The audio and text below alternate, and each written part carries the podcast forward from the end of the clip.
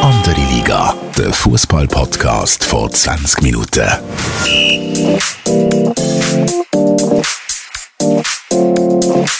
Willkommen zu einer neuen Episode von Andere Liga, der Fußball-Podcast von 20 Minuten. Mein Name ist Tobias Wedermann, Sportchef von 20 Minuten und ich sitze in meinem Hotelzimmer in Doha mit dem wunderbaren Fabian Febu Rauch. Febu, wie geht's dir? Hoi Tobi, ja, mir denkt, es ist eine entscheidende Phase, auch für uns Journalisten. Es ist relativ intensiv, aber mega spannend und äh, ja, es ist immer ein bisschen etwas los. Wie viele Spiele hast du jetzt schon geschaut? Wir, wir äh, haben ja die Möglichkeit, da eigentlich fast alle Spiele zu schauen und äh, bis jetzt haben wir uns noch nicht so viel getroffen im Stadion. Bist du immer an anderen Spiel oder hast du, hast du wichtige Nazi-Termine? ja, ein einen anderen Auftrag als du hier, äh, Herr WM. Ähm, ich bin tatsächlich weniger ein Spiel als früher, weil ich äh, halt da lange Texte schreiben bei NZZ, gut muss recherchieren und äh, ja, vielleicht ein 5, 6 Spiel bis jetzt gewesen, aber nicht gerade 25 wie du. Ja, ich bin bei 19. Bis jetzt? Ja. ja gut, das ist ziemlich ja, griffig. Ja, nein, es, ist, es macht aber Spaß. Es ist ein sehr cooles Erlebnis. Es ist auch ein bisschen, ähm, das ist auch wieder First World Problem. Das ist so ein bisschen das Motto von unserem Podcast langsam oder von dieser Doha-Reise generell. Es ist ein bisschen ermüdend zum Teil auch, ähm, oder, oder einfach, äh, ja, wirklich lange Tage, aber es ist sehr cool, so wie Spiel zu sehen. Ja, die zwei Stunden Zeitunterschied zur Schweiz. Ja, einerseits gäbig am Morgen, wo man dann noch ein bisschen in Ruhe gelassen wird, und andererseits eben am Abend wird es immer spät und dann Nächte sind kurz, obwohl wir ja gar nicht grosse Ausgang gehen. Ähm, ja, es ist intensiv. Und wenn du sagst First World Problems, du hast ja letzte Woche oder vor ein paar Tagen deine Goldsteak Geschichte publiziert, wo du da äh, Restaurant-Tester bist. Ich bin dabei gewesen, ja, dürfen mitkommen oder müssen mitkommen, wie auch immer. Jetzt unter uns, wie findest du das Restaurant? Also zum einen muss man mal sagen, oder, wir haben das, glaube ich, in der allerersten Episode von unserem Podcast thematisiert, dass wir gehen Goldsteak essen in Doha und äh, also ich bin ein Mann meines Wortes, ich habe geliefert. Also ich... Äh, ich bin ja schon ein paar Mal in so, in so einem Ausrede-Restaurant gewesen, ähm, bevor auch der ganze Hype aufkam, ist mir das einmal schon empfohlen worden in Istanbul als tolles Steakhouse. Und ich habe das Essen einmal mehr super gefunden, der Service eigentlich auch gut. Es hat sehr viel, sehr viele äh, Leute gehabt, die sich um unseren Tisch gekümmert haben. Äh, das Goldsteak an und für sich, das habe ich ja dann auch im, im Artikel geschrieben, das ist wirklich eigentlich nur pure Dekadenz. Ähm, das, äh, das Fleisch wäre genauso gut gewesen ohne Gold, oder? Wie hast es du erlebt. Ja, genau wie du es jetzt beschrieben hast. Ein super Beiz, super Fleisch, äh, die Vorspeise, die Präsentation, wie sie, äh, wie sie die Speisen dort auch mit Rauch, Rauch oder was auch immer äh, präsentieren, ist super gewesen. Das Fleisch ist hervorragend gewesen. Wie du richtig sagst, das Gold drumherum braucht es für mich natürlich nicht. Die Preise sind ja schwachsinnig, aber wer das, wer das will, der bekommt es dort und man kann ja auch anderes Zeug bestellen. Es hat sogar Alkohol, was ja in Doha nicht überall der Fall ist und äh, der ist natürlich relativ teuer. Grundsätzlich ein cooles Restaurant, der ganze Hype um das Gold finde ich natürlich ein bisschen schwachsinnig. Ja, also es gibt ja sogar Baklava zum Dessert, der noch in Gold äh, gewickelt ist und alles. Ähm, ich habe es auch lustig gefunden, wo das Fleisch uns präsentiert worden ist und dann geschnitten sind irgendwie drei Kellnerinnen und Kellner noch nebendran gestanden und haben dann applaudiert. Also es ist mir fast ein bisschen unangenehm geworden. Aber äh, tun wir uns doch am Fußball widmen. Aber hat es irgendwie einen Shitstorm gegeben, wo das ja dekadent könnte sein, oder sind die Leute easy geblieben? Nein, ich glaube, also ich habe jetzt gar nicht groß. Äh, alle wollen natürlich wissen, ob das äh, 20 Minuten mit Spesen gezahlt hat oder ob ich das privat gezahlt habe. Aber sonst, ähm, klar ist es dekadent, aber ich glaube, äh, wir haben ja schon in Zürich gibt's ja einen, einen Pizzaiolo, wo auch mit Gold schafft oder äh, es gibt äh, teure Kebabs mit Wagyu Beef äh, bei äh, der Kollege von iVerdis, wo ähm, auch schon äh, getestet worden ist von uns und ich glaube, das ist auch völlig leg legitim, so ein Produkt, wo um, ich, es hat mal im Globus übrigens irgendwie eine Wassermelone gegeben, was ein Kilo 100 Stutz gekostet hat. Das haben wir auch getestet. Ich glaube, das ist auch Sachen, wo, wo wo die Leute noch interessieren, auch wenn es jetzt auf den ersten Moment, vor allem für dich als NZZ-Journey, natürlich überhaupt nicht relevant wirkt. das hast du jetzt gesagt. Schön so WM, wie gefällt's dir? Ähm, gut es wird sich immer noch sehr äh, gut um uns gekümmert von allen Seiten. Wir haben eine gute WM. Ähm, die Spiele sind zum Teil schon nicht so wahnsinnig toll. Also die Euphorie ist ein bisschen, von, von der Spielqualität ist ein bisschen, oder ich habe vielleicht auch einfach Pech gehabt, ähm, aber es sind jetzt ein paar lahmere Spiele auch dabei gewesen, die ich gesehen habe. Aber sonst, äh, gefällt es mir gut. Ich, ich habe gedacht, ich werde da ein bisschen brüner. Ähm, ist aber überhaupt nicht der Fall. Bei dir sieht es ein bisschen anders aus, muss ich sagen. Ja gut, meine Glatze ist zum Teil relativ rot, wenn ich mich nicht einschmiere. Es geht schnell, fünf Minuten Sonne und äh, ja, die Sache ist brünt oder eben gerötet. Ähm, wegen dem Shooten finde ich es ein bisschen so, ich bin ein bisschen positiver als du. Ich finde es eine gute, unterhaltsame WM. Es hat mehr einfach zu viele Mannschaften, die keinen Plan haben, wie sie gegen Führer spielen, unter anderem die Schweiz. Aber da war der Gegner Brasilien, gewesen, das haben wir diskutiert. Ähm, aber auch Polen, Dänemark, Japan. Japan ist für mich das beste Beispiel. Sensationell verteidigt, organisiert gegen Deutschland. Dann müssen sie gegen Costa Rica das Goal schießen und haben überhaupt keine Idee, wie sie das machen wollen. Die Trainer sind mir grundsätzlich ein bisschen zu vorsichtig. Auf der anderen Seite sehe ich den Punkt, du hast drei Spiele. Ähm, ja, kannst ja nicht auf Teufel komm raus attackieren. Irgendwo fehlen wir aber ab und zu so ein bisschen wirklich die Idee gegen Führen, die gut organisiert ist. Mittlerweile jede Mannschaft, sogar Saudi-Arabien, wo wir zwei und eigentlich auch jeder Mensch in der Schweiz vorher keinen Spieler erkennt, aber die sind richtig gut organisiert eigentlich. Hat gut aber auch nichts genützt. Hat noch nichts genützt, genau. aber irgendwo, das fehlt mir ein bisschen und ich weiss nicht, ob das besser wird in der K-Phase. Da steht ja so viel auf dem Spiel. Es hat jetzt auch noch nicht so die Ausnahmespieler bis jetzt gerade dieser WM. Gakpo macht jetzt schlecht bei Holland, Rashford hat gut gespielt bei England. Aber sonst, ja, Neymar leider verletzt, wo ich das zutraut hätte. Aber voilà, wir sind noch nicht mal in der Mitte vom Turnier. Also ich würde jetzt bei weitem nicht alles schlecht reden. Ich habe zum Beispiel Kamerun Serbien äh, gesehen, live im Stadion. Ein riesiges Spiel. Wirklich sehr, sehr cool. Und dort hat man auch gemerkt, und das ist dann in der K.O.-Phase ja zwungenermaßen so, wenn es wirklich um in diesen 90 Minuten einen Sieg an muss und je nachdem dann auch mit wirklich offenem Visier gespielt wird bei beiden Mannschaften, dann kann es richtig unterhaltsam werden. Mhm. Ich finde sowieso, die Serben haben ein Team, das eigentlich immer etwas läuft, äh, sowohl emotional, als auch von Torfolge her, ähm, ja, da geht etwas. Das ja, da kommen wir nachher noch dazu. Da kommen wir noch dazu. Das ist jetzt keine Mannschaft, die genau, wo, wo langweilig spielt, wie halt sehr viele andere Mannschaften. Ich, ich will nicht zu fest schwärmen, ich weiss, es ist heikel, wir hocken hier in der Schweiz, regen sich sehr, sehr viele Leute auf über die WM und über Begleitumstände. Aber gleich, ich meine, nach wie vor, das haben wir schon mal gesagt, es ist cool hier. Ich finde auch, wenn du ein Tourist bist hier, du hast wahnsinnig viele Möglichkeiten, dich, ja, sagen wir mal, zu vergnügen, zu unterhalten. Du kannst Schubmatchen schauen, es ist gutes Wetter. Ähm, es hat keine Hooligans. Ich weiß nicht genau, wie das, das möglich ist, dass es noch no Ausschreitungen gegeben hat, weil alle 32 Fangruppen in einer Stadt sind. Offenbar ist es möglich. Ähm, ja, es ist nicht alles schlecht. Im Gegenteil. Die WM und schlussendlich sind wir wegen dem Fußball hier. Das Ganze drumherum finde ich richtig gut. Dann habe ich doch eine Frage. Ich bin äh, grundsätzlich mit dir einig, dass das wirklich äh, bis jetzt ein recht cooles Erlebnis ist da. Äh, wir haben auch mega über die Stadien geschwärmt und ich habe dann ein Feedback bekommen, wo ich schon auch kurz überlegt habe, ähm, also man, man redet ja auf diesen Baustellen, je nachdem, wer man fragt, zwischen 3 und 7000 Toten. Ähm, dürfen wir dann über die Stadien schwärmen, wenn man die Zahl im Hinterkopf hat? Gute Frage, schwierige Frage, vor allem schwierige Antwort. Mir dünkt, es hat bei jedem Turnier Debatten gegeben. In den letzten Weltmeistern. Sogar in Deutschland, Sommermärli, hat sich nachher herausgestellt, okay, da sind keine Menschen gestorben, aber dass vieles gekauft und geschmiert war. Oder mit dieser Einstellung musst du ja gar nicht erst hierher kommen, musst gar nicht erst darüber berichten, dann musst du jeden Tag aufstehen und sagen, die ganze WM ist ein riesengroßer Blödsinn dann musst du es boykottieren. Wenn du aber dann mal hier bist, kannst du ja nicht jeden Satz und jeden Text damit haben, von, hey, hier ist das passiert, hier ist das passiert. Erstens, um konkret deine Frage zu beantworten, kann niemand genau sagen, wie viele Leute das gestorben sind. Da gibt es unglaublich Unterschiede von drei Personen, was wahrscheinlich auch lächerlich ist, von den Organisatoren bis mittlerweile 15.000. Wenn du jeden äh, Mensch dazu zählst, der irgendwie gestorben ist und aus dem Ausland kommt in dieser Zeit, ähm, äh, natürlich sind hier die Verhältnisse schlecht. Das haben wir auch schon x-mal thematisiert. Natürlich ist die Menschenrechtslage nicht gut. Es ist immer schwierig, es ist immer extrem ähm, belastend auch.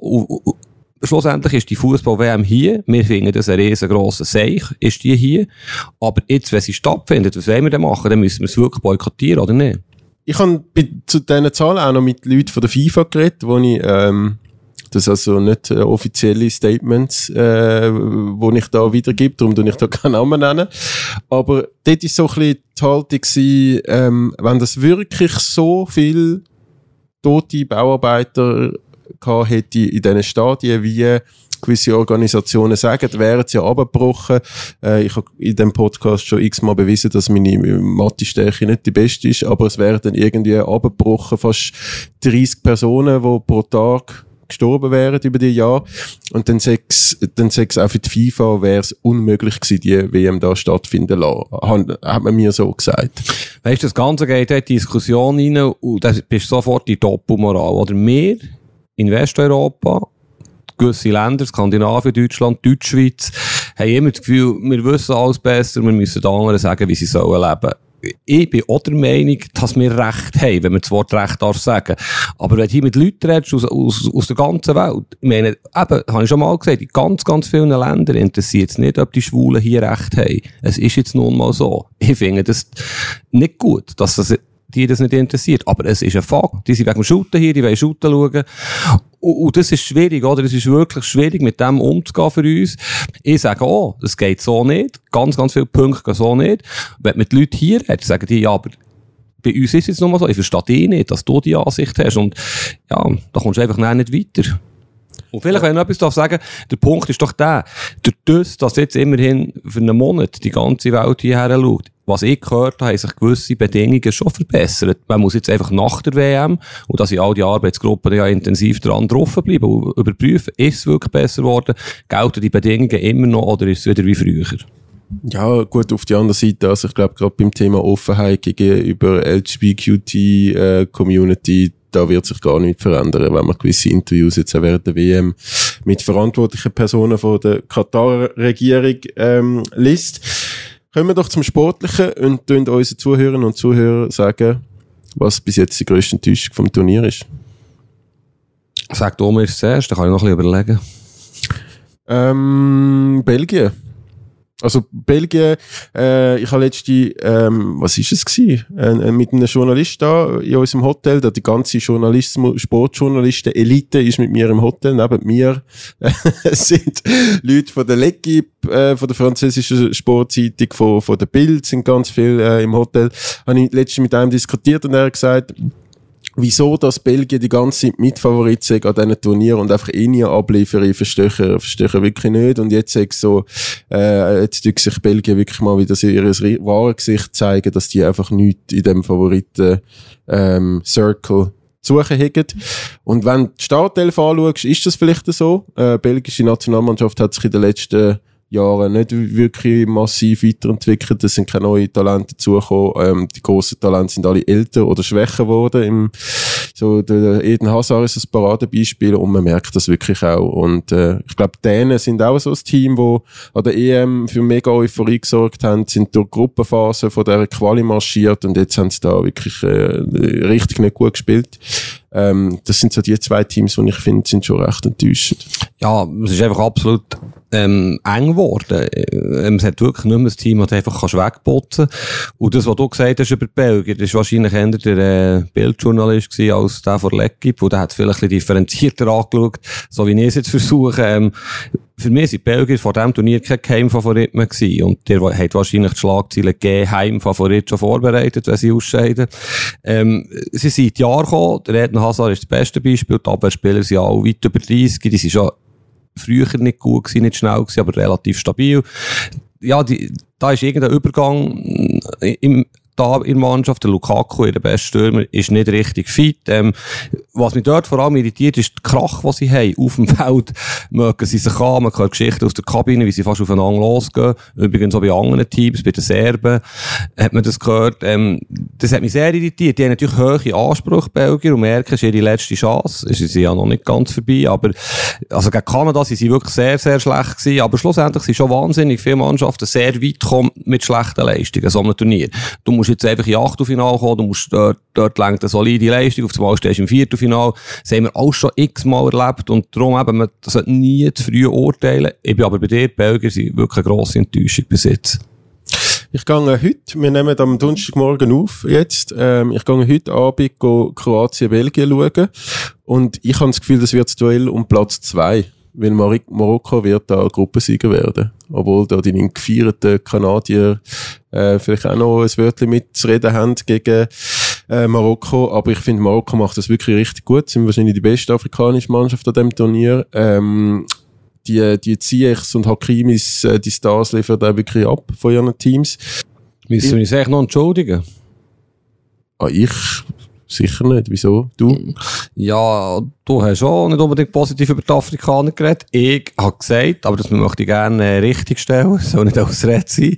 Hört sich jetzt vielleicht so an. Ich habe gesagt, ich bin bis jetzt enttäuscht von den Afrikanern, ganz einfach, wo ihnen mehr zutraut hat. Das ist vielleicht nicht ganz so übergekommen. Und sie haben auch wirklich in den nächsten Tagen nach dem letzten Podcast haben sie relativ gut geliefert. All die, die Senegals, Tunesien, Marokkos und Ghanas und was auch immer. Ja, das hat mich gefreut. Und ja, eben das Herz für afrikanischen Fußball eigentlich schon lange. Und ich habe das eigentlich wirklich so gemeint. Bis jetzt bin ich enttäuscht. Und ja, sie machen es nicht schlecht. Ich bin wirklich auch, wie du sagst, Marokko, Konstellation spricht jetzt natürlich für sie. Ähm, ist eine überraschende Konstellation. Ja, die machen es wirklich nicht schlecht. Ja, also ich bin ja bei Senegal, äh, Ecuador im, im ähm, Stadion gewesen und da können wir dann vielleicht nachher sogar den Übergang zu der Schweiz machen. Ähm, Ecuador hat das unentschieden äh, gelangt und haben eigentlich wirklich auf das gespielt und die Senegalesen sind von Anfang an angerannt, als gäbe es kein, kein Morgen und haben dann auch gewonnen. Ähm, und nach dem 1-0 hat zwar Ecuador noch können reagieren aber die sind nicht mehr in die, die haben dann nachher nicht mehr können umschalten und plötzlich wir müssen gewinnen von, wir verteidigen mit, mit allem, was wir haben. Ähm, Marokko macht's, macht's wirklich top und, und Ghana, wo ja eigentlich das schlechteste, ähm, das schlechteste Team ist auf der FIFA-Rangliste an dieser WM, hinter Katar sogar, äh, die machen das auch wirklich richtig gut. Mhm. Ja, das ist ein cooler Match, das ist ein Art 16 aus Final, wie du richtig sagst, bei Schweiz, Serbien auch. Ähm, es ist fast ein bisschen schade gewesen, es ist dort einer ausgestellt, aber die sind beide mit Feuer dabei gewesen, Senegal und Ecuador, hingegen die Holländer, die sind genau so das Team, das ich vorhin angesprochen habe. Die machen einfach, ja, die Shooter, die sind okay, aber da fällt mir irgendwie zu Feuer, wie übrigens bei Schweiz auch. So ein bisschen, auch die Spielidee. Der, der Louis van Gaal, der sehr arrogant, äh, Trainer von den Holländern, wird ja auch angefeindet von den Journalisten. Äh, ist noch erstaunlich. In der Schweiz ist man relativ ruhig medial, da kommen wir näher dazu. Und er reagiert, wie er halt immer reagiert, von oben herab und sagt, ja, ihr müsst bis zum Finale, müsst ihr uns zuschauen, so wie wir shooten. Das ist jetzt nun mal so.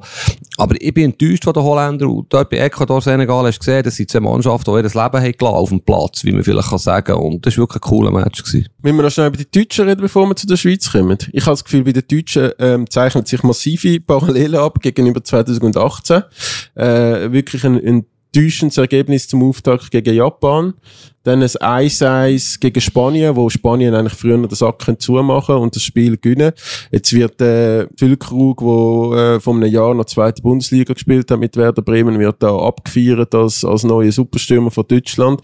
Und man hat irgendwie noch den, den den Kopf aus der Schlinge können ziehen gegen Spanien und jetzt habe ich das Gefühl, droht dann gegen Costa Rica wieder so ein Debakel wie vor vier Jahren, wo sie dann einfach nachher unentschieden spielen und nicht weiterkommen. Ja, die Ausgangslage ist gar nicht so schlecht, so paradox ist sind wir ehrlich, oder? Wahrscheinlich lenkt ja Sieg. Deutschland ist schon zuzutrauen, Costa Rica 2, 3 zu 0 zu schlagen. Aber vielleicht zeichnet sich das ab, was wir besprochen haben, was man allgemein über die Deutschen gesagt hat. Sie sind einfach nicht so gut. Es fehlt auf mehreren Positionen Qualität. Niklas Völkrug macht ein schönes Goal. Er, er ist ein guter Mittelstürmer, sage ich jetzt mal. Aber Niklas Völkrug kann jetzt nicht die Lösung sein, wenn du Weltmeister werden habe ich das Gefühl. Aber auch hier, es geht auf einmal schnell. Ich sage immer wieder gerne 2014. Das wird mir aber jetzt glorifiziert, der deutsche Weg. Ich meine, haben Vorrunde gut gespielt gegen Portugal, haben sie schwierige Spiele gegen USA. Ähm, der Achtelfinal gegen Algerien können sie sehr, sehr gut verlieren. Das sind ein paar Zentimeter, die sie retten bei der Aktion vom Goalie von Manuel Neuer ja, es ist alles so eng. Und ich glaube, die Deutschen kommen weiter, wenn ich ehrlich bin. Und dann geht es gegen Marokko. Ja, voilà, das ist sein Favorit auf dem Papier. Ja. Und schlussendlich marschieren sie dann irgendwie wieder ins Finale. Nein, das glaube ich nicht. So weit würde ich jetzt nicht gehen. Wie, ja, aber von den grossen Teams, wer hätte dich eigentlich bis jetzt überzeugt? Ähm, ja, also unser Top-Favorit Brasilien macht das schon nicht schlecht. Finde ich. Die haben jetzt zwar ein bisschen den Schnupfen wegen der Klimaanlage im Stadion, aber grundsätzlich machen die das wirklich gut. Ähm, man hat gegen die Schweiz mega gesehen, dass der Neymar fehlt. Alle, die behauptet haben, dass Brasilianer noch stärker sind ohne Neymar gegen die Schweiz, die, sind richtig falsch gelegen. Äh, ich habe das Spiel gesehen gegen Serbien, wo der Neymar, also hinten, vorne, rechts, links, überall war und, und äh, so viele starke Szenen gehabt Und gegen die Schweiz ist das bei weitem nicht so gewesen. Also ich glaube, äh, Brasilien mit Neymar hat, hat gegen die Schweiz früher den Sack zugemacht. Ähm, ich glaube, Brasilien ist, ist da wirklich äh, weiterhin absoluter Top-Favorit. Ähm, und sonst, ja, ich habe ein bisschen Kritik bekommen für meine Messi-Aussagen, aber ich habe jetzt auch gestern wieder gefunden. Also es ist jetzt nicht so gewesen, dass der Messi den Ball bekommen hat gegen Polen und, und ich, ich habe Hühnerhaut bekommen, weil der so wahnsinnig gespielt hat. Das ist, es ist wirklich nicht so. Ja, Messi und auch Ronaldo mm, sind okay, aber überhaupt noch nicht überzeugend. Da bin ich voll bei dir. Bei den Brasilianern bin ich wirklich schockiert gewesen, was da gewisse Leute gesagt und geschrieben haben bezüglich dem Neymar. Die haben weder den Fußball noch die brasilianische Mannschaft begriffen. Ähm, sie sind relativ gewöhnlich gegen die Schweiz, was sicher auch Schweiz ist gelegen, was super verteidigt hat, muss man sagen. Super doppelt auf den Flügelpositionen der Brasilianer. Und genau darum ist ja der Neymar sehr das Herz von dem Team, wo er eben aus dem Nichts aus eine Situation kann kreieren kann. Wie, wie vor dem 1 noch gegen Serbien irgendwie, ja, er ist so ein guter Unterschiedsspieler und wenn man das nicht begreift, nur wo man den Neymar blöd findet, wo er ab und zu Schwalben macht oder wo er Bling-Bling-Spieler ist oder wo er Bolsonaro unterstützt hat in Brasilien oder wo man allgemein einfach so ein bisschen frustriert ist, wo, wo, wo, wo sich, ja, es ist doch so, was sich aufregt über, über Menschen, die halt irgendwie anders sind und auffällig sind, kann ich wirklich nicht verstehen. Zum Glück hat man es gegen die Schweiz gesehen, wie, wie unglaublich wichtig das er ist und ich, ich hoffe sehr für Brasilien, dass er wieder wird können spielen kann. Es ist, er ist einfach ein Spieler, wo man ins Stadion geht wegen ihm. Und nicht, er ist genau das, was den meisten Teams fehlt, finde ich. Es gibt nicht mehr so viele Spieler, die so sind wie der Neymar, oder? Ja, absolut. Absolut. Ähm, ja, ich hoffe es auch, dass er spätestens im Achtelfinale wieder dabei ist und und man den als, als Journalisten, Fans äh, dürfen, dürfen nochmal sehen, weil ich glaube, der Weg geht schon noch äh, ein bisschen weiter für die Brasilianer. Oftmals entscheiden dann ja irgendwelche glückliche Situationen über Final, ähm, aber ja, äh, es führt auf jeden Fall keinen Weg an den Achtelfinals vorbei und jetzt sind wir uns ein bisschen uneinig über die Attraktivität bis jetzt von diesen Achtelfinals. Kannst du eigentlich dort zwei pro Match schauen? Hast du schon schlau gemacht? Nein, kannst nur noch ein ja, Spiel pro Tag. Tag. Sicher? Ja. Also, eben, bis jetzt stehen ja fest, äh, Samstag Holland, USA, Argentinien, Australien, ist jetzt kein Brüller dabei für mich. Sonntag Frankreich, Polen, ich meine, Polen würde ich nicht freiwillig durch WM-Final schauen. Und dann ist England, Senegal, das wird ein cooler Match. Aber es sind jetzt nicht die Hammerspiele, wo, wo man sich vorstellt, oder? Ähm, ich muss so sagen, ich freue mich auf Amerika gegen die Niederlande, weil ich habe jetzt Amerika gegen, oder die USA gegen England gesehen. Dort haben sie wirklich sehr gutes Spiel gemacht und ich habe es gegen Iran gesehen, wo sie sehr, sehr gut gespielt haben. Und die haben, die sind super organisiert, die haben, äh, die laufen wie die Wahnsinnigen, haben richtig Speed und mit dem, ähm, mit dem Dest, Rechtsverteidiger von Milan, mit dem McKenny und dem Tyler Adams im, im Mittelfeld und dem Pulisic vorne hat es wirklich vier Spieler, wo, wo richtig gut Fußball können spielen und ihre Ro Rolle im Team dementsprechend auch äh, erfüllen. Und ähm, ich glaube im Fall nicht, dass das so einfach wird für die Niederlande. Ich würde sogar sagen, so weit gehen, dass die USA das Spiel kann gewinnen kann. Ähm, Australien wird ein klarer Fall. Also, Australien ist zwar, hast du die Szene gesehen, die haben irgendwie um drei oder halb vier am Morgen ist dort das Spiel fertig gewesen, äh, in Australien Zeit und, ähm, absoluter Ausnahmezustand auf der Straße, also wirklich geile Bild. Das habe ich nicht gesehen. Ich war schon ein paar Mal in Australien gewesen. Ich finde es ein cooles Sportland, aber eben ihr Fußball gefällt mir überhaupt nicht. Ähm, ja, aber ja, ist natürlich schön. Es ist ja andererseits schön, dass solche Teams auch weiterkommen können. Ähm, und bei der USA bin ich bei dir. Ich glaube, die werden in vier Jahren in der WM richtig gut. Sie sind noch relativ jung. Äh, machen es schon jetzt gut. Die sind überhaupt nicht chancenlos gegen Holland. Eben, Holland die regen mich einfach auf, wie sie shooten. Die hatten so viele Möglichkeiten, so viel Potenzial, spielen so einen kontrollierten Fußball. Es ist mega schade. Und ich bin dort für die USA, klar. Kommen wir zum ganz, ganz grossen Thema, Febu. Die Schweizer Nazi. Brasilien? Ah.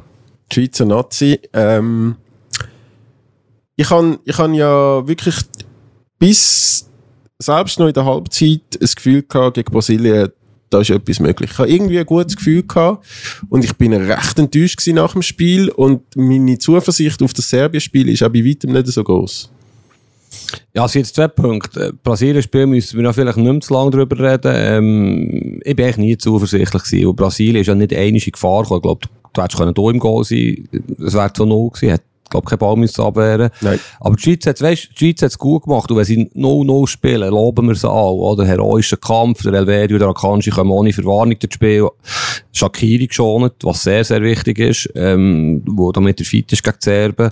Eigentlich vieles ist aufgegangen, was der Murat Yakin, äh, hat wollen machen, der Trainer. Was mich wahnsinnig enttäuscht hat, ist die Mutlosigkeit. Gleichwohl. Ich meine, Aufstellung, habe ich ja sehr Freude gehabt, hat der Fabian Rieder gespielt, mittlerweile sogar schon Startaufstellung, wir haben ja mit dem Murat Yakin diskutiert im Podcast. Wir haben ja einen Bericht gemacht, übrigens in der NZZ, wo wir den Rieder gefordert haben, quasi auf jeder Position, ist ein bisschen mutig gewesen, sind wir auch, ein bisschen angefeindet worden.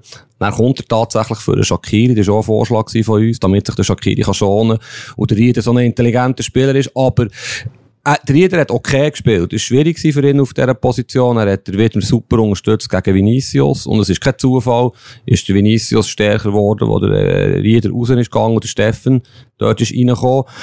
Aber irgendwo durch die Schweiz hat keine Idee, keinen Plan. Und wo sie nicht das Goal haben bekommen, das ist ziemlich erschütternd, finde ich, ist die Reaktion von Murat Yakin, der Fabian Frey einzuwechseln, Teilzeit Innenverteidiger vom FC Basel. Ähm, ja, er hat nur noch den Christian Fasnach als Offensivspieler, und das kannst du jetzt vielleicht mehr sagen. Ich finde grundsätzlich, haben wir auch schon diskutiert, er hat zu wenig Offensivspieler mitgenommen, die WM, der Murat Yakin. Und eben auf der Aussenverteidigerposition hat er gar keine Backups mitgenommen, aber das kann man schon diskutieren, oder? Hat er den Fabian Frey nicht vor dem 1 noch schon reingebracht, für den Gibril? Ja, möglicherweise. Aber irgendwie Schlussphase, äh, ja, es ist einfach nicht mehr gekommen. Er hat gar nicht können etwas bringen. Eben, der Christian Fasnacht wäre noch gewesen. Aber irgendwie, es hat mir einfach etwas gefällt. Sie, logisch ist Brasilien sehr gut. Und, aber die Ausgangslage ist ja so gewesen, oh, 6-0 hat ja nichts daran geändert, der Ausgangslage. Also hast du doch vielleicht ein bisschen mutiger können spielen. Ich, ich frage nur so blöd wegen Fabian Frey, weil in meiner Erinnerung ist es so gewesen, dass der Gibril so, ähm, einmal mehr wirklich ein undankbares Spiel haben müssen machen für die Schweizer Nazi. Ähm, er hat aber den Casimiro be bewacht, die ganze Zeit. Und kaum ist er weg gewesen, Casimiro 1-0. Ähm, und ich habe auch mit einem Journalist, der sich äh, sehr mit Eintracht Frankfurt äh, auseinandersetzt, dann in der Mixed Zone ähm, nach dem Spiel geredet und der ist fassungslos gewesen, wie man am Gibril so sein Talent verschwende in der Schweizer Nazi. Also der hat wirklich gesagt, bei Frankfurt mache ich so eine riesen Saison, ähm, hat letztes Jahr super gespielt, wenn er ein Spiel vor sich hätte und da sagt er irgendwie als, als fast schon Zeni hinter dem Brelembolo, das ist absolute Vergütung vom, vom Sos im Talent. Und ähm, er hat mehrere so Baustellen. Also eben am Schluss vom Tag ähm, nimmst du einen Dirmitsch nicht mit, nimmst du einen Michi Frey nicht mit, nimmst du einen Amduni nicht mit, nimmst äh, einen, Doi nicht mit, nimmst einen Zekiri nicht mit, wo klar alle nicht ähm, jetzt Weltklasse-Niveau haben und man muss sagen, die müssen unbedingt um jeden Preis der Nazi sein, aber sie könnten genau, wenn's, wenn man im Rückstand geraten, wenn man Schnelligkeit gegen vorne braucht, wenn man kann kontern, alle von denen hätten ihre Qualität ähm, in der Schweizer Nazi und wir äh, als Schweiz oder der Murat Yakin als Nazi-Trainer bringt dann den Edi Misson und den Steffen auf den Flügel. Das ist einfach, das ist also schon, das ist nicht das Niveau, wo man sich von der Schweiz gewöhnt ist von den letzten Jahren. Hast absolut recht. Und es ist äh, natürlich ein bisschen Pech, sind der Okafor und der Shakiri ausgefallen. Aber eben, du hast einfach zu wenig Spieler. Du kannst schon einen Item mitnehmen der Iten ist jetzt nicht der, der drei Goal schießt. Ja. ja, gegen Brasilien. Aber, weißt du, ein langer Ball, Kopfballverlängerung, ein Standard. Ja, ich bin übrigens schnell nachschauen. Der Ebischer ist für den Soul gekommen. Und steht dann auch noch ein bisschen weit weg vom Casemiro. Der Frey ist tatsächlich im 86. für den Widmer gekommen, wo du das Goal schießen ja, aber ja, ist ja egal. Das war nur so eine Bemerkung. Für mich war das ein Sinnbild. Gewesen. Fabian Frey. Nichts gegen Fabian Frey. Ist ein sehr wertvoller Spieler. Ähm, aber, ja, willst du musst ein Goal schießen. Und Ghibli so finde ich wirklich spannend. Weißt, aber ich kenne ihn natürlich auch schon relativ lange, wo er bei eBay war. Und meiner Meinung nach, das habe ich glaube auch schon mal gesagt, er hat jetzt 34 oder 35 Länderspiele, wirklich ein gutes ist mir nicht in Erinnerung, aber er kann vielleicht gar nicht so viel dafür. Er wird wirklich auf einer Position eingesetzt, die nicht seine Lieblingsposition ist. Wir haben ihn ja gefragt jetzt hier. Er weicht ein bisschen aus. Einmal hat er gesagt, er würde lieber weiter hinten spielen. Und die sind vielleicht ein bisschen ähnlich im zentralen Mittelfeld. Gibrissau, Remo Freuler, Granit Xhaka. Früher war es klarer der Wallon war der Balleroberer bei Rami vor der Abwehr, der Blerim weiter vor ist gern zwischen die Linien gegangen. Das liegt im Gibril so überhaupt nicht, das Spiel zwischen den Linien dort.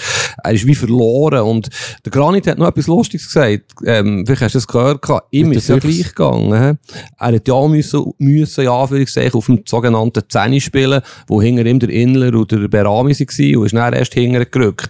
Vielleicht muss der Gibril so das jetzt auch so erleben. Aber irgendwie ist das nicht die Lösung auf dieser Position. Vielleicht ich finde, vielleicht hat der Zakaria mal eine Chance verdient, wo er anders ist, wo er wilder ist. Aber auch er hat jetzt im Nationalteam selten wirklich brilliert, oder? Ja, aber ich, ich kann die, ich kann ein bisschen schmunzeln bei dieser Chaka-Aussage, weil er eben so ein bisschen, ähm, ein Schmunzler gesagt hat, er hat zwei alte Füchse hinter sich und wenn er dann sich sozusagen die, die Sporen abverdient hat auf dem, auf dem Zehni, dann darf er dann auch, ähm, ein bisschen defensiver spielen auf der Position, die ihm gefällt. Aber, also das wäre ja wie, wenn du super schreiben kannst und auf der Redaktion dann zuerst mal Radio musst machen. Also das ist ja, also man muss sich die Spieler einsetzen, wo sie Qualität haben. Und, ähm, ich bin beim Zakaria bin ich eigentlich absolut bei dir. Der, am, am Schluss vom Tag spielt der bei Chelsea. Der hat ähm, jetzt bei Juve und bei Chelsea wirklich kein, kein wahnsinnige Bäume ausgerissen in den letzten Monaten, aber der hat internationales K äh, Klassenniveau und ähm, der kann sowohl offensiv etwas reissen, der hat ja gerade im ersten Spiel für Chelsea das Goal geschossen, der kann mit der Physis mithalten auf dem Niveau mit den Brasilianern und der muss doch einfach bringen, anstatt Ebischer und Fabian Frey. Wenn ich uns so zulassen, habe ich den Eindruck, jetzt sind wir sehr kritisch. Und das ist ja Krux an dieser ganzen Sache. Ich, ich bin ein bisschen enttäuscht von der Schweiz. Genau all die Punkte stimmen ja, die wir jetzt besprochen haben. Mit den Positionen auf der anderen Seite ist alles genau so gekommen, wie man es in Monaten gesagt hat. Die Schweiz hat der Final gegen Serbien, sogar aus einer besseren Ausgangslage, als man gedacht hat, wo vermutlich ein Unentschieden lenkt. Klar, Brasilianer spielen wirklich mit der B-Mannschaft, die schon alle spielen gegen Kamerun, aber die werden nicht 2-3-0 verlieren. Ähm, ein Unentschieden lenkt, was zur Frage führt, oder? Vielleicht, der Muri hat ja einen Plan. Äh, sie haben Kamerun geschlagen, nicht gut gespielt, sie haben Brasilien okay verteidigt, also sehr gut verteidigt, okay gespielt. Jetzt lenkt Muri theoretisch ein No-No. Das wäre ja sehr Muriesk. No-No im Achtelfinal. Vieles richtig gemacht. Die Frage für ihn ist doch jetzt, wie viel Mut brauche ich? Ist überhaupt Mut notwendig? Spielen wir auf das No-No? Warten wir ab, was die Serben machen? Ja, es ist alles offen. Vielleicht, äh, nur noch schnell, ich will nicht zu lang werden. Vor einem Jahr in der EM hat Journalist gegeben, der nach zwei sehr schlechten Spielen gegen Wales und äh, Italien drei geputzt hat vom Sträubst. Alles Schutt und Asche geschrieben bei den Schweizer ich bin mit ihm zusammengehockt vor dem Spiel in Baku gegen die Türkei und habe gesagt, hey, die können Europameister werden. Es war vielleicht ein bisschen früh gewesen, die Analyse, obwohl du sehr, sehr vielen Punkten recht hast. Und so ist es dann gekommen. Sie hat das ganze Land begeistert, sie fast in Halbfinale gekommen. Ähm, es ist schwierig. Jetzt, ähm, ich finde es gut, dass wir kritisch sind, dass wir das Zeug ansprechen. Gleichzeitig sind mehr Schweizer Medien, vielleicht Ausnahme, mit Ausnahme von der Westschweizer Journalisten, sehr zahm und lieb mit der Natz bis findest du nicht? Mal, wir sind sehr lieb, aber eben, es ist halt einfach, einfach auch so, gegen Kamerun hat man Pflicht erfüllt, auch wenn nicht, bei weitem nicht überragend, aber das ist halt oftmals einfach bei einem ersten Spiel in so einem Turnier so, dass, dass auf das kann man nicht gehen. Gegen Brasilien, ähm, ja, ist, ist, haben wir knapp verloren, aber man hätte können mutiger sein, weil äh, Akanji und Elvedi und übrigens auch Rodriguez haben, haben ein unfassbar gutes Spiel gemacht. Also wenn man vorne dann auch noch äh, ein, bisschen etwas, mindestens mal einen Schuss aufs Goal gehabt, wie gegen Spanien oder mal aus dem Eckball etwas resultiert worden wäre, dann hat der Gibrils und gar nicht recht, dann hätte nachher niemand mehr nach den wenigen Torschüssen gefragt. Aber es ist halt nicht so gekommen. Ich habe nicht das Gefühl, dass wir jetzt mega Kritik üben an Murat Yakin. Es, es gibt einfach ein paar Fragezeichen. Und ich bin mir wirklich auch nicht so sicher, oder stimmt mich nicht so zuversichtlich, dass die Schweiz jetzt mit einem Unentschieden kann, kann weiterkommen, weil ich habe das Gefühl, die Nazi, und das haben wir schon ein paar Mal besprochen, die, vor allem die Leistungsträger, die sind am besten, wenn sie mit dem Rücken zur Wand stehen ähm, ob jetzt bei den Gruppenspiel, äh, an der EM, bei der Quali, wenn sie münd liefern, dann liefern sie in der Regel auch. Und jetzt, wenn, eben, wie du sagst, so Muriesk, wenn man, wenn man dann kann mit einer 0-0 äh, weiterkommen und man vielleicht wirklich mit der Einstellung geht, wir machen den Laden zu und wir lassen Serben einfach mal spielen, ähm, ja, das, ich habe ein bisschen Angst vor einem zweiten Ecuador. Ja, vor allem mit Serben mit sehr viel Feuer werden spielen. Ähm, ich bin immer noch positiver als du bei der Schweiz. Die Mannschaft hat etwas, die ist gewachsen über Jahre. Ich habe gestern mit einem Betreuer geredet vom, vom Schweizer Team, wie so ein bisschen die Stimmungslage ist. Und er hat auch gesagt, ich meine, die Giele haben so viele grosse Spiele in den letzten Jahren. Das ist jetzt nichts Spezielles. Serbien. Also Frankreich ist wesentlich grösser gewesen, beispielsweise. Die sind parat. Die, die wie du gesagt hast, Akanji, Elvedi hat sehr gut gespielt, Widmer Rodriguez, Chaka, da ist unglaublich viel Qualität um. In so einem grossen Spiel, stabilitätsmässig. Der Sommer ist ein guter Goalie. Der Embolo wird ein wichtiger Faktor sein. Weißt, man darf nicht vergessen, ich bin letztes Mal, im letzten Podcast, habe ich ein paar Reaktionen gehabt, ein bisschen zu viel Brasilien. Die Schweiz hat jetzt zufälligerweise gegen Brasilien gespielt. Darum wollte ich nicht noch einmal zu viel schwärmen, aber die Mannschaft ist schon sehr stark. Wenn du gesehen hast, Marquinhos, Thiago Silva, wie die, der Embolo, die, wenn sie mal über die Mittellinie sind, wie sie sie abgekocht haben, wie sie sofort ins Gegenpressing sind, das ist sehr viel Qualität. Es ist, wir sind immer noch nur die Schweiz. Auch wenn wir das Gefühl haben, oder zu Recht Ambitionen geschürt haben mit den Erfolgen. Brasilien ist grösser, ist besser, ist stärker, ist schneller, ist eigentlich in allen Bereichen besser. Und von dem her ist das No Ways nicht so schlecht. Wir müssen immer auch versuchen, die Relationen zu wahren. Natürlich ist es ein mutloser Auftritt gewesen. Um das vielleicht schnell zusammenzufassen, ich sehe nicht alles schwarz. Bei weitem nicht. Also nicht, dass du mich jetzt da anstellst, äh, als sehe ich alles ultra kritisch. Aber mein Gefühl ist momentan irgendwie nicht so gut hinsichtlich dem Serbien-Spiel. Ähm, ja. Wie würdest du den aufstellen? Das ist die grosse Frage, weil, also, gemäß meinen Informationen ist der Shakiri so oder so weit weg von 100%. Ernsthaft? Ja. Also, das ist, ähm, ich glaube nicht, also, ich glaube, der spielt weil er will spielen, weil er, weil es unter Umständen vielleicht sein letztes WM-Spiel von seiner Karriere ist und er, er kann noch Rekordspieler ähm, von der von der Nazi an einer WM werden. Das ist dem ja wahrscheinlich wurscht, weiß ich nicht. Aber äh, ich glaube, der, der wird, der wird äh, unter Umständen äh, alles machen, zum, zum können spielen aber er ist niemals bei 100%, wird er sein am Freitag und beim Noah Okafor sieht es glaube ich ähnlich aus. Ja, das heisst, wahrscheinlich werden nicht beide spielen, he? zusammen. Wahrscheinlich wird wieder Vargas starten, aber äh, ich meine, die grosse Thematik, der Serben-Journalisten haben mich gestern auch gefragt, ja, es wird ja wahrscheinlich wieder alles so sein wie gegen Brasilien, vielleicht mit Shakiri ähm, anstatt, anstatt Rieder.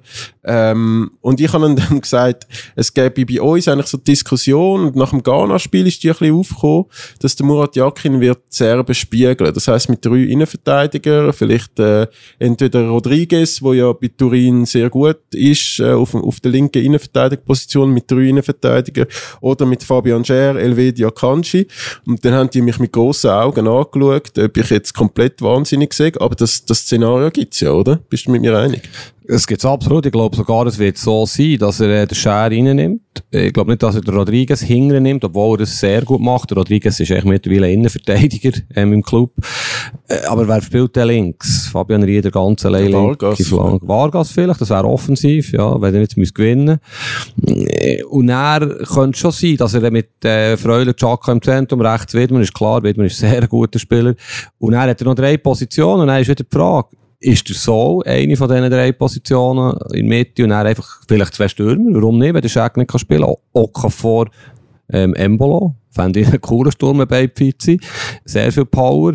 Du hast den Vargas, du hast den Schäck, du hast dort noch Möglichkeiten zu variieren. Ähm, ich sehe die Dreierkette, ich glaube, es wird so kommen. Der Lukas Werder, der mit mir zusammen da ist, äh, für 20 Minuten, der hat zu Recht im, gut, das ist ja dann auch ein bisschen verletzungsbedingt wegen dem Sheridan Shachiri, aber, ähm, der hat zu Recht gesagt, der Moore ist immer für eine Überraschung gut in der Aufstellung. Immer irgendeine Position macht er etwas Wildes. Und jetzt ist der Rieder gewesen, äh, von Anfang an. Äh, kannst du dann irgendwie sogar, könntest du zutrauen, dass er den Fabian Frey von Anfang an bringt? So als defensiver Zehner. Ja, zuzutrauen ist es ihm, wenn ich ganz ehrlich bin, finde ich das nicht eine gute Idee und darum möchte ich es lieber nicht bejahen. Wie, wie siehst du das? ja, ich, ich, äh, eben, es ist ein bisschen unberechenbar, was er momentan, was er momentan macht. Er tut, glaube auch oft einfach auf Bauchgefühl hören und nicht nur auf äh, individuelle Skills, ähm, was durchaus auch kann äh, positiv sein.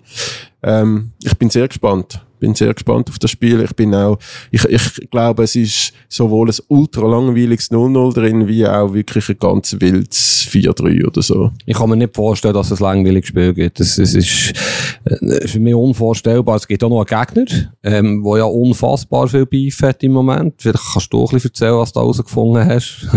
Ja, also ich habe gestern eben mit Journalisten von Serbien geredet und da gibt's ja ähm, wirklich recht wilde Gerüchte. Also der, der Flavovic, da, der, das absolute Starstürmer von Serbien, wo jetzt mittlerweile bei Juventus spielt seit bald einem Jahr, ähm, der Hegi mit der Frau vom Ersatzgoalie eine Affäre gehabt. Man weiß nicht genau, ob vor ein paar Wochen, vor einem Jahr, da gibt es ja unterschiedliche Stimmen. Ähm, es sagt so, das jetzt so ein bisschen rausgekommen und es sagt sogar zu Handgreiflichkeiten gekommen im Training. Dann auch der Luka Jovic und äh, mit der Frau von einem anderen Spieler oder umgekehrt, ich weiß es jetzt gar nicht mehr. Ähm, sag auch noch, dort ist aber das glaube ich ein bisschen weniger ähm, weniger Wahrheit dran ähm, und es sind jetzt alle ein bisschen am Wehrweissen. Es bringt auf jeden Fall grosse Unruhe äh, ins Team. Der Flauwitsch ist gestern auch vor den Medien gestanden, was ich noch stark finde. Das hätte bei der Schweiz wahrscheinlich wäre nicht der Fall gewesen und hat gesagt, die Gerüchte sagen absoluter Schwachsinn und er, er fände es schade, dass er sich da rechtfertigen für, für so etwas vor so einem Spiel. Aber bei den Serben ist der Fall klar. Der Flavovic hat ist zwar nicht ultra fit an die WM gekommen, ist aber mit Abstand der beste Stürmer, den das Land hat. Ähm, nach, äh, vielleicht vor Mitrovic noch und der hat äh, gegen Brasilien einen Kurzeinsatz gehabt und gegen Kamerun, wo man ja hätte müssen gewinnen, ähm, ist er gar nicht reingekommen und die glauben einfach, irgendetwas ist mit dem Flavovic los. Äh, irgendetwas, irgendetwas stimmt nicht und sie sind sogar recht, äh, tendieren recht dazu, dass die Schweiz wird gewinnen selbst Journalisten. Also weißt, so Gerüchte gibt's ja immer. Hat übrigens auch in Schweizer Nacho gegeben mit Spielern, die mit Frauen von Mitspielern äh, etwas haben. Ist immer mit Vorsicht genießen. Du hast völlig recht, irgendetwas ist nicht gut dort stimmungsmässig. Ähm, was mich aber irritiert, sind auch zwei Sachen in dieser Flavic-Geschichte. Ähm, einerseits, wenn es so wäre, warum ist er nicht heimgeschickt worden? wenn es wirklich hätte Beweise gibt für das. Und das andere ist wirklich, wenn du ihn da hast, warum bringst du ihn nicht in der 80. Minute, wenn du gegen Kamerun musst gewinnen, 3-3 oder 85 ist ja gleich, der, der ist so stark im Strafraum. Ähm, und was aber auch stimmt, ich finde, die Serben haben ein richtig gutes Team. Ich habe sie gegen Brasilien ja gesehen, wo ja, wie sie dort verteidigt haben, natürlich nicht einen schönen Fußball, aber wie sie gegangen sind füreinander, da hat es gestummt. Da habe ich nicht das Gefühl, da ist das Problem mit dieser Mannschaft. Auch gegen Kamerun haben sie ja reagiert. Sie bekommen ein bisschen naiv die Gegengol, laufen zweimal in einen Konter, wenn sie 3-1 führen. Sie sind eigentlich hinten nicht so gut, wenn sie das Spiel müssen machen. Sie sind aber eigentlich recht gut organisiert, wenn sie, wenn sie wie gegen Brasilien spielen. Jetzt gegen die Schweiz müssen sie gewinnen. Sie kommen mit viel Feuer. Sie haben aber eigentlich alle ihre wirklich sehr guten Spieler. Ähm, die ich jetzt gerade aufzähle, kommen aus Verletzungen, sind verletzt. Äh, Kostic ist für mich einer der weltbesten Spieler links im Flügel. Milinkovic, Savic, Falazio, überragender Spieler, ist nicht topfit. Mitrovic, Flavic, die beiden Superstürmer sind nicht topfit. Ja, sie haben wahrscheinlich wirklich das Problem, wie stellen wir auf, was machen wir mit dem Flavic, bringen wir ihn als Joker-Spiel. Sie, sie werden im 3-5-2 kommen, da bin ich sicher, im offensiven 3-5-2. Warum sie haben 95 Minuten Zeit, das Goal zu schiessen. Ich bin ein bisschen überrascht. Vielleicht ist das immer so das Phänomen bei Nationalmannschaften, wo, wo sehr viele starke Spieler ähm, aufeinandertreffen und man vielleicht dann die Harmonie genau nicht anbringt, wo ja ein paar Trainer extrem drauf setzen an dieser WM. Äh, Kostic ähm, hat mich jetzt in diesen zwei Spielen nicht wahnsinnig überzeugt, obwohl ich den auch, also bei Eintracht wie auch bei Juve, äh, wie du richtig sagst, einer der besten linken Flügel, was es gibt. Ähm, empfinden. Mitrovic kämpft vorne wie immer, der, der liefert noch am ehesten ab, aber auch sonst Tadic bei Ajax so gut, jetzt in, den, in diesen zwei Spielen nicht so. Äh, hinten sehe ich sie aber wirklich nicht so gut. Also der Pavlovic, wo ja äh, die Schweizer Fußballfans vielleicht noch vom FC Basel äh, kennen, die, die verstehen die Welt vielleicht nicht mehr so, weil bei Basel hat er wirklich gar nicht gut gespielt. Im, inzwischen hat er, glaube ich, in einem halben Jahr sein Marktwert 30 Millionen aufgeschraubt. Ist natürlich auch bei RB Salzburg, dort tut man einfach Talent irgendwie züchten, wie immer die das machen. Ähm, Und der ist aber, glaube ich, angeschlagen oder zumindest verletzt. Also wenn, du hast ja gesehen gegen Kamerun, sobald der dann weg war, ist so als, als linke Innenverteidiger in dieser Dreierkette, dann ist es richtig wild geworden und beide Gegengoals, 3-2 und 3-3 sind dann über die Seite gekommen. Es spielen auch sehr hart. Er ist das beste Beispiel. Gegen Brasilien ist ja krass, was der für Gretchen gemacht hat. Er hat überragend gespielt, trotz früherer Verwarnung. Ähm, sehr robust. Ähm, ich erwarte wirklich einen harten Match, intensiven Match. Und weißt, das ist ja das Spannende bei den Serben. Du weisst nie, was die erwartet. Und darum gefallen mir die eigentlich noch mit ihrer, mit ihrer Leidenschaft. Mit, und sie haben immer auch gute Fußballer im Team. Ähm, ja, es ist schade, das kann für mich auch ein Achtelfinale sein. Es ist wirklich schade, muss einer wahrscheinlich, oder muss einer ausscheiden, hoffentlich nicht beide. Finde ich wirklich fast ein bisschen schade.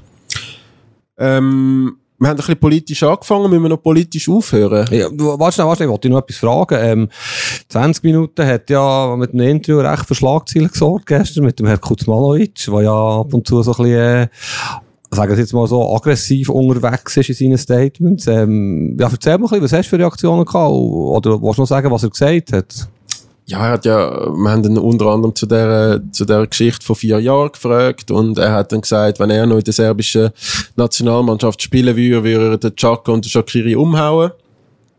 Ähm, hat er gesagt, wenn die Serben nichts mehr zu verlieren hätten, äh, sind nicht sicher, ob die Knochen werden heben von den Schweizer.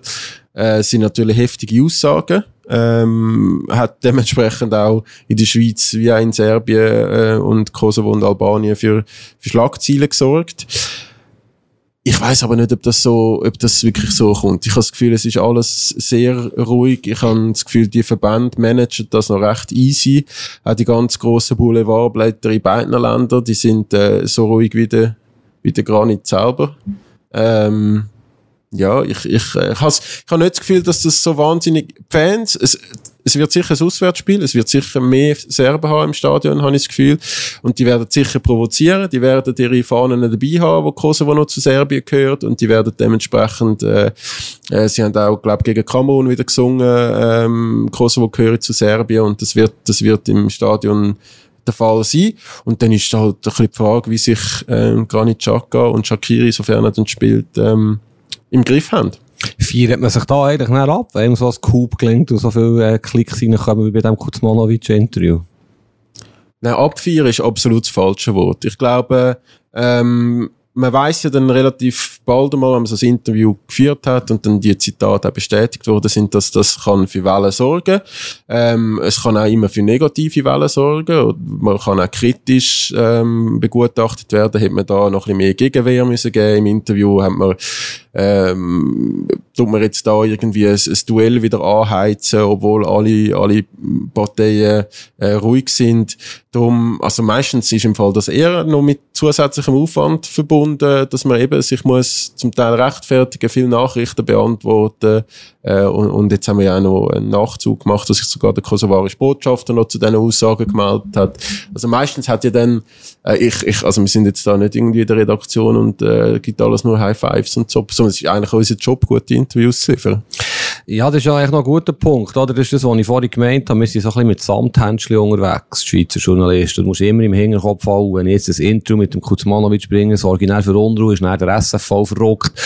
Und das ist sicher aus dem Ereignis von den letzten Turnier, oder? Vor einem Jahr hat es ja richtig gerostet, äh, EM. Das ist wirklich krass gewesen, wie da die Stimmung war, Aussprachen mit den SFV-Journalisten. Es hat immer wieder ein bisschen Probleme gegeben. Das ist, glaube ich, so ein Turnier normal. Und die Schweiz ist mittlerweile ein grösseres Team geworden. Das ist jetzt nun mal so, mit Ambitionen. Und das geht ja bei anderen Nationen auch, wie es da rauscht, wenn eben der WM auch wieder überall, ähm, wie sie angefeindet werden ist noch interessant, du hast jetzt, oder dir hat jetzt etwas gemacht, der hat jetzt mal seid ausgeschert quasi, aus dieser unabgesprochenen äh, Samthändchenkultur, sag ich mal, wo da herrscht, und, und schon muss man sich das fragen, und das ist irgendwo durch ein bisschen schade, findest du nicht, dass man dann immer muss überlegen, oh shit, was könnte jetzt da wieder passieren, wie könnte der SFV reagieren? Oh nein, ich habe jetzt einfach erzählt, was da für Reaktionen, und eben, das ist nicht alles nur, äh, dass wir jetzt da nicht mit, uns mit Champagner abspritzen gegenseitig, weil wir, weil wir irgendwie äh, polarisierende Schlagzeilen hatten, sondern ähm, also ich habe da überhaupt keine Angst gehabt, um, um das zu veröffentlichen. Also ich finde auch, ähm, also irgendwie ein bisschen die Thematik aufnehmen dürfen wir ja noch und wenn es auch dementsprechend Protagonisten gibt, äh, wo jetzt nicht so willkürlich sind, ähm, wo, wo so Sachen sagen, dann kann man das auch publizieren. Und ich habe jetzt auch, also, keinerlei negative Nachrichten vom Schweizer Fußballverband gehabt. Und auch wenn. Also, ich habe jetzt auch das Gefühl, die, das, das ist manchmal nicht nachhaltig böse aufeinander und es geht ja nicht darum, dass ich, äh, dass man muss Best Friends sein mit Kommunikationsverantwortlichen, sondern dass man auf äh, professioneller Ebene äh, respektvollen Umgang hat miteinander. Absolut, du hast auch Respekt äh, verdient, wenn du so machst. Ähm, ich habe es gerne gelesen, er kommt ja aus dem Berner Oberland, aber Berndeutsch redet er nicht mehr wirklich, oder? Nein, ich glaube auch nicht.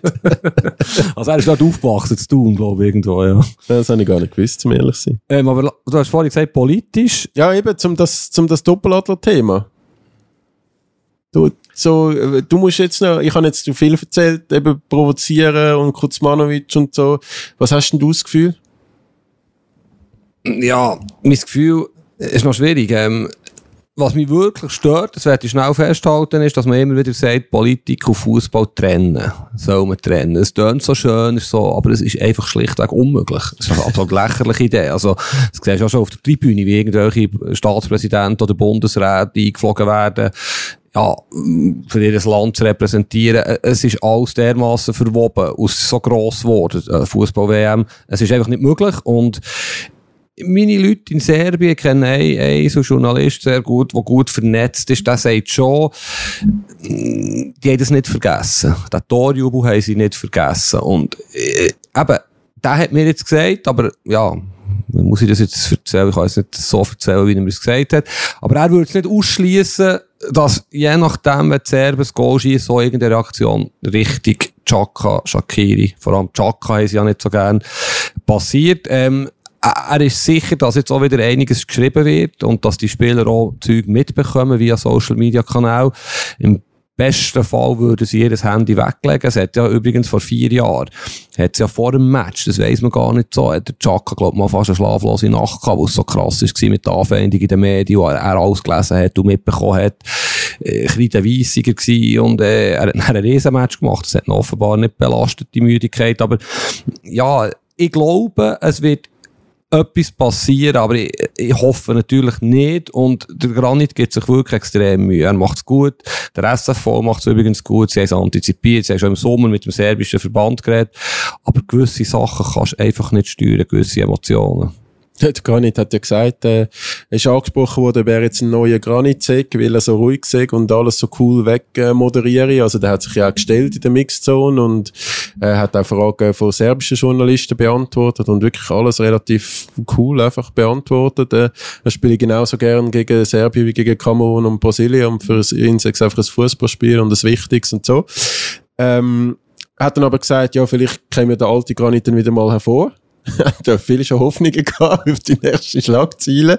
Aber ähm, was ist denn, was werden so eine, es kommt jetzt wieder gefähr, gefährliches Halbwissen, aber die Serben haben ja auch irgendwie so ein, ein Fingerzeichen mit ihren, mit drei Fingern, wo, wo provozierend ist. Ich weiß gar nicht, was für einen Zusammenhang hat, zum ehrlich sein, aber dass dann vielleicht die Spieler einfach so jubeln. Genau, dass sie irgendwie ihn einfach ihn provozieren mit einer Geste, wo der auch schon nachher kommt, was es bedeutet. Mir zwei vielleicht nicht, aber ja, schau, es ist vielleicht auch noch so beim Granit er ist vier Jahre älter, er hat Familie mittlerweile, er ist Captain, trägt mehr Verantwortung, ist reifer geworden. Ähm, aber es ist ihm innen, das, das, ist, das ist nicht einfach weg, das schlummert so tief in ihm, die Emotionen, es braucht nicht viel. Was auch noch dazu kommt, ich meine, jetzt ist jeder Tag der letzte sein. Es kann das letzte WM-Spiel für gar nicht sein. Er ist erst 30, aber ja, hoffe es nicht. Ich hoffe, er ist in vier Jahren noch dabei. Da steht jetzt so viel auf dem Spiel. Da, du hast ja gesehen, der eine Ecuadorianer ist am Boden gelegen und gerannt. Der Caicedo, gut, er ist noch relativ jung. Aber äh, das, es ist wirklich morgen, man muss aufpassen mit Superlativen. Es ist ein ganz, ganz grosses Spiel für die Generation, um, um, wo der Seferovic, der Rodriguez, der Shakiri, der Sommer dazugehört. Jetzt geht's um alles für die Generation ich glaube, das ist meine Prognose, es wird ein Spieler für Schlagzeilen sorgen, die wir jetzt gar nicht gross auf der Rechnung haben. So wie dann der Fasnacht gegen Frankreich. Also sportlich für Schlagzeilen sorgen. Okay. Ja. Vielleicht noch eine Frage oder zwei Fragen. Was erwartest du für ein Resultat und wer wird Weltmeister? Ähm, ich erwarte äh, ein 0-0 zwischen Schweiz und Serbien. Und ich glaube, Brasilien wird Weltmeister, immer noch. Ich glaube, ich sage, die Schweiz gewinnt. 2-1, 3-2, aber die Schweiz gewinnt. Ähm, Weltmeister muss ich Brasilien sagen. Ja, mache ich den Turnierbaum jetzt durchgespielt, jetzt was das ein bisschen abzeichnet, wie er aussieht. Auf ihrer Seite, ja, könnte, ja, Brasilien wird es machen. Auf der anderen Seite, vom Turniertableau ist wahrscheinlich Frankreich der Favorit, aber ich sehe auch, äh, logischerweise auch noch ein bisschen Portugal, aber die, die, ja, müssen jetzt erstmal die Schweiz schlagen. Ähm, muss ich auch vielleicht dazu sagen, wenn die Schweiz jetzt als Gruppe Zweite weiterkommt, spielen sie in dem wunderschönen Lusail-Stadion von 88.000 Leuten gegen Mensch. Portugal. Also Mensch 88.000. Ja, Sie spielen im wunderschönen Lussai. das kommt niemand schauen. Nein, die wollen doch alle den Cristiano Ronaldo sehen. Das okay, ist wirklich ein Neymar-Messi-Faktor. Darum, darum ist das ja wahrscheinlich einmal Lusail. Ähm, Meinst du, die haben eine Chance denn? Ja. Das ist ganz ein neues Match. Im Gegenteil, ich glaube, das wird ganz eklig, wird ganz eklig werden für die Portugiesen. Da sehe ich irgendein 0-0, ein 1-1. So ein bisschen Spanien-Spiel von letztes Jahr der EM im Viertelfinale. Wahrscheinlich wird sich die individuelle Klasse von Portugal der 115. Minute, wow, jetzt bin ich sehr präzise, durchsetzen. Aber ich glaube, die Schweiz hat eine gute Chance gegen Portugal. Also man kennt sich ja auch schon. Zwei Spiele in der Nations League im, im äh, Sommer und im Herbst. Ähm, ja, es wäre spannend. Aber schauen wir zuerst mal, was jetzt die Schweizer Nation am Freitag macht, morgen Abend. Ähm, Gibt es noch ein Spiel, wo du dich besonders freust irgendwie? Oder Jetzt geht in den nächsten Tagen. äh, ja. Na, ja, Schweiz-Serbien ist jetzt natürlich das, was alles, alles dominiert. Ich, ich, ich bin immer gerne dabei, wenn die Deutschen Probleme haben.